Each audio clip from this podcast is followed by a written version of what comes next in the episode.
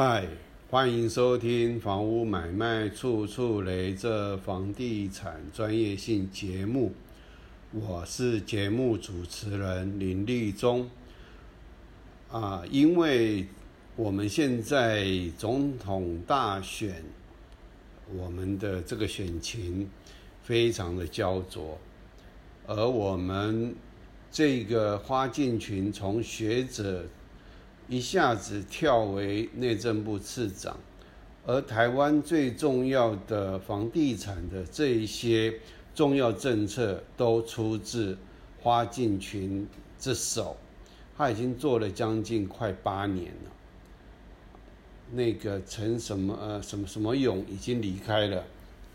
那他还这个稳坐他内政部次长的宝座。我在上一集有提到，花建群新闻是这么说了：花建群要动这个所谓的价金信信托价金呐，然后呢，建设公司群起暴动的意思啦。哦，我认为这个花建群会不会这个打假拳呐？打打假球啦？哦，就是在。这个选前呢，啊，替赖清德那个就是啊，在这个烂尾楼啦，啊，这个不断的传出的情况之下，因为这个会造成在选举上啊对赖清德不利啊，我并没有对赖清德这个总统候选人有任何的维持啊，相对的，我反而是比较支持。民进党，但是这个有问题的这个官员呢，他一直坐在他的宝座上面，也就是这个花敬群。我在网络上留言呢，一直说这个花敬群该下台。他在这个跟国民党一个这个立法女女的委员在在咨询他的时候，我看到花敬群那个嘴脸真的是快吐血了。我对花建群比较了解的时候呢，是从他的包租代管，乱七八糟，真是乱七八糟。而崔妈妈跟着一起，一开始跟着骗屋主，好，这个是题外话。我只是说，从这个呃，我们这几年来的所谓的围绕，好。啊，都市危险及老旧建筑加速重建条例，啊，突然冒出这么的一个解决我们都跟很多是动弹不得的案子，让它解套。但这个围绕呢，哦，这个以后的问题会相当的、相当的多，啊，这个可能又要跟我们板桥。在那个新浦捷运站那栋大楼，在这个冷气啊，这个厂商呢，在装分离式冷气的时候，砸死了一个一个一个女女高材生，啊，这个也有关系啊，这个也是会另外做个节目啦，因为啊，以后政府会如何去定定这个施作。这个呃，啊，这个叫做分离式冷气，好，这样的一个法律会怎么去规范，不得而知。但是我为什么说围绕这个事情会伤害到，伤害到这个所谓的这个，哎，很多的我们现在既有的这个屋主。以后他在装冷气上会非常困难，啊，假如政府真的很严格定定，然后又这个嗯怎么讲严格执行的话，哦，这个围绕，因为它很多是小基地啦，然后呢很勉强的把啊一一个房子盖起来，就会造成呢很多没有窗户的。啊，很多他这个这个建设公司呢，总之我们台湾的房子呢有太多问题了。我在看新房子的时候，我第一件事看的是它窗户是怎么开的。哦，我还是建议说，今天因为我们呃建商的所谓的建筑蓝图，很多都不是出自一开始就出自建筑建筑师之手，而是有另外还没考上建筑师那建筑科系毕业的，那自己先这个啊依照他的专业能力去画图以后，那最后才挂上建呃建筑师的这个这个名字哈，因为有很多有名的建呃建筑师呢，他的案子那么多，他有能力画出这么多的图吗？所以我们的建筑真的千疮百孔，问题非常多。哦，那我为什么说花建群这个，呃，他弄他弄了，就是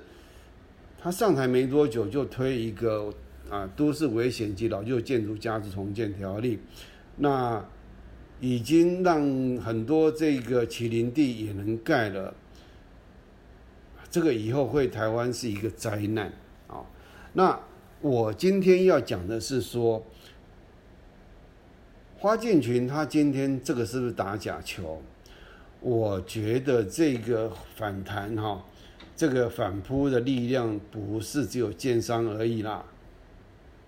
你想想看，假如说这个价金信托呃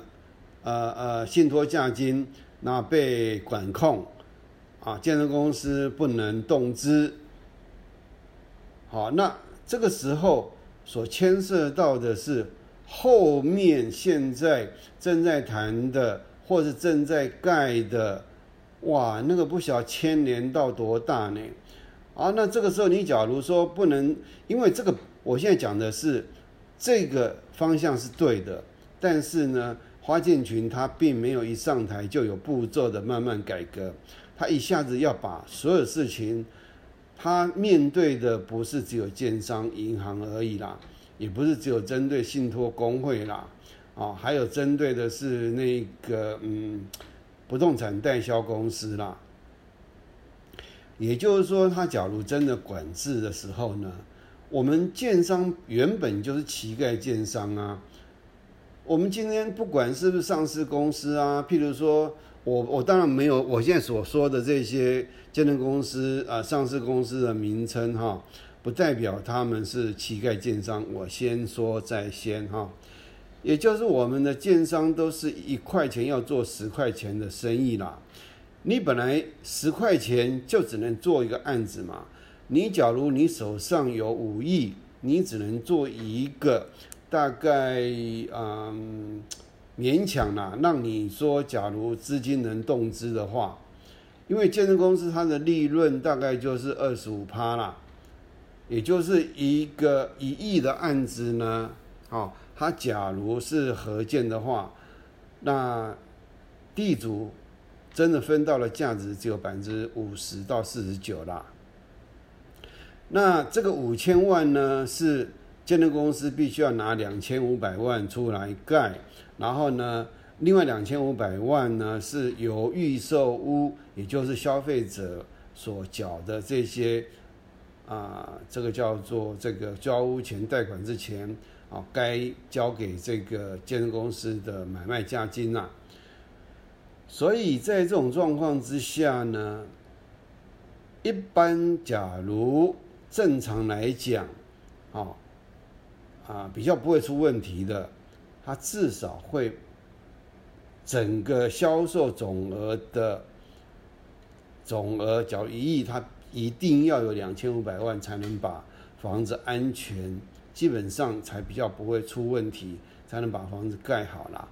啊，它假如整个案子又是比较这个，哎，比较销售的顺利来讲的话，但是当假假如销售不顺利的话呢？哦，这个时候，他当然他会有所谓的土龙建龙。那土龙因为之前就已经，呃，就已经做了啦哈。那一般来讲是，呃，他所谓的建龙就是新建建筑物的资金啦。啊，交百分之二十五，也就是说建建设公司他缴百分之二十五，准备足二十五，好，他基本上能够再加上建农的话，他就可以应该就算房子没卖掉，应该也 OK 啦。只要银行愿意同意的话啦，就算他一户都没卖掉，那银行愿意融资百分之二十五给这家这家签证公司啦。哦，基本上应该也不会出问题啦。但是现在为什么说我觉得花进群这个措施不会成功？因为接下来你假如真的限制了正式发函了，哦，而且我觉得很奇怪，为什么内政部可以去限制这个银行和建设公司之间信托的加金呢？这个我。觉得应该这个应该是金管会的这个业务才对啊，因为银行是归银行是归金管会在管的啊，而建设公司的所谓的价金信托，它是和银行之间的这个契约关系呀，啊，这个契约关系，我我我的理解应该，假如我理解没有错的话，应该不是花进群他的他的职责啦，也是不是他的权责能管的啦。所以，我我是觉得这个新闻，或者是花建群这个，他有这个权利去限制银行和建设公司之间的呃信托契约吗？我我是存疑啦哈，因为他们的职权上我并不是搞那么清楚，而经管会经常也是不管事啦。那他今天假如是管到之后的，但会影响到哪一个行业？不动产代销业嘛，因为你假如不能从这里面去支出的话，那代销业绝对不敢接建设公司的这个所谓的呃销售案件呐，因为钱拿不到啊，啊，这个时候你影响到不是只有健身公司啊，啊，你影响的还有银行啊，因为这个时候银行就很难做这样的业务啊，为什么？因为他现在就是银行，假如被限制的情况之下，就是他的合约里面跟建设公司合约啊，一定要按照这样子不能动资来讲的话，那建设公司没有钱呐，啊没有钱他就不能盖啊，他就不能预售啊，啊没有预售之后，银行就少了这个建设呃预售屋的这个这个什么价金信托这样的业务啊。哦啊，另外呢，信托还有建金公司、信托工会、建金公司也会受害啊，因为建金公司也会没有案件可以做啊。哇，那这个时候不是只有奸商受到影响呢？这个非常非常的广泛呢。花进群动这个价金信托是对的哦，啊，那。这个时候会影响到的是未来，不管是正在申请的啊围绕案件或是都更案件，因为健身公司都是乞丐嘛，他都是拿拿这个地主的土地去这个信托，然后然后来跟银行借钱嘛，啊，等于你突然要这些建设公司准备，包括上市公司。他能做的案件也大幅减少啊，他就本来他玩高杠杆原理的情况下，他可以呃一亿可以做十亿的案件啊。假如每个案件都一亿，他可以做十个一亿的案件。可是现在，假如要提供建设公司要准备足额的资金来盖这个房子的情况下，他突然。案件就减少啊，他只能做一个到两个啊，哇，那建设公司也受到冲击啊，所以你想想看，我认为花建群或者是在放消息，我认为他不会成功啦，因为这阻力实在太大了。但我要说的是，这个动作对不对？绝对是对，因为价金啊，信托价金。哦，或信托契约，它保护的是金融业，不是保护你消费者。不要搞错了，所以呢，今天这个陋习这样的一个预收的这样的一个不断的发生啊，譬如说。建设公司跟地主合建，然后把建把地主的房子拆掉以后，然后就不盖了，给他放放给他烂，这种案件太多了，一大堆，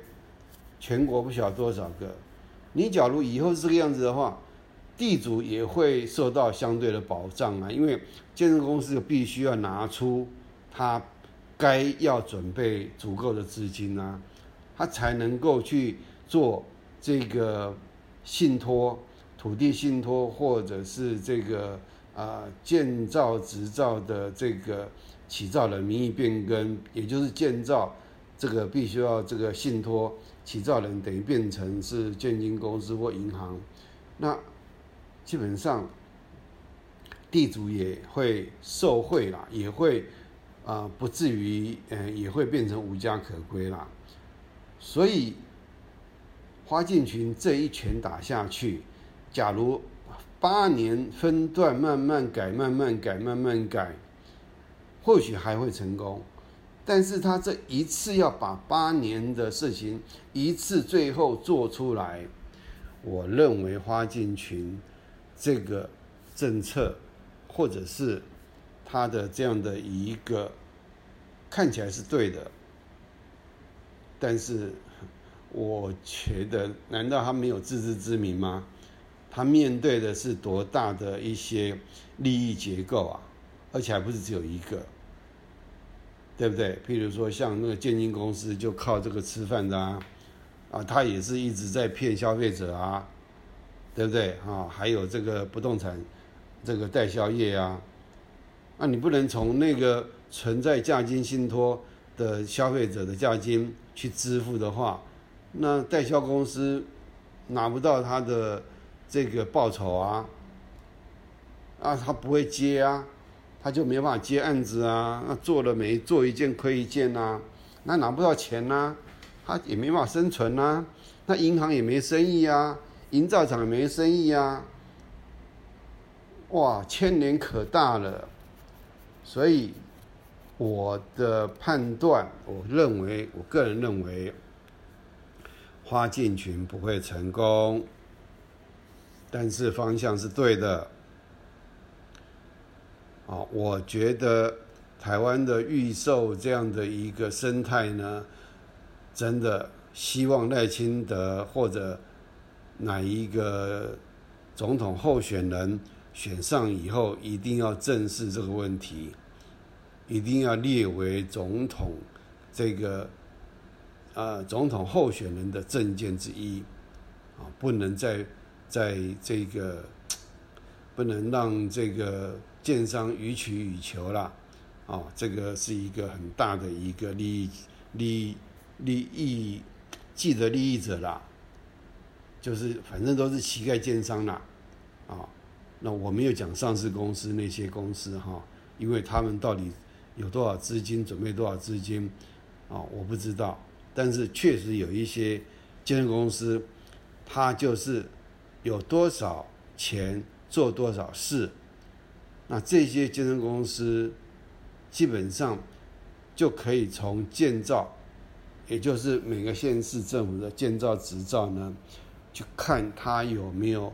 变更起造人为银行或建金公司。但是有时候我们的政府单位有的是不是？我看有时候建造执照也是很奇怪啦，啊，但大部分只要有变更以后呢，那就是乞丐奸商啦，因为他没那么多钱，要跟银行借钱，要建农，啊，这时候银行为了保护他自己贷方出具的这个这个这个资金，所以他就必须要啊，就是啊建造要变更起造人为建金公司或银行。然后呢，要求奸商要把这个啊向消费者收取的这个价金呢，要放到信托专户，这个都是银行的要求呢。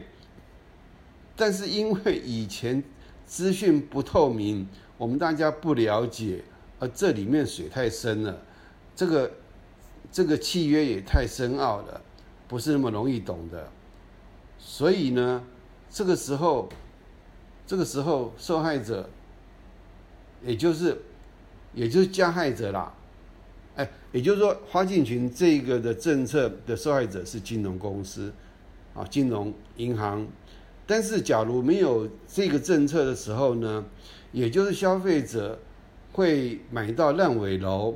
银行是加害者，建设公司是加害者，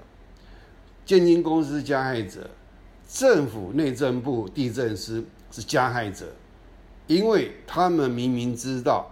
这个预售屋所谓的旅保信托专户，根本是骗人的，根本保障的不是消费者，保障的是金融机构。所以呢，花进群啊不会成功。好，今天就跟大家分享，他要去动修呃修改，啊，我个人认为应该金管会的事啦，跟花进群根本没关系。但花进群，我觉得他是还蛮蛮爱出风头的。他这个内政部次长宝座呢，我不知道为什么他能坐这么稳。我对花进群是极端的不满意，我认为他该下台。好，那今天就跟大家来做说明，那解释，那还有很多的节目呢，我会一一的做啊，譬如说这个板桥。这个冷气分离，冷气掉下来，会造成以后有什么的很大的问题啊？下次再跟大家下一集再说啊！谢谢大家，谢谢。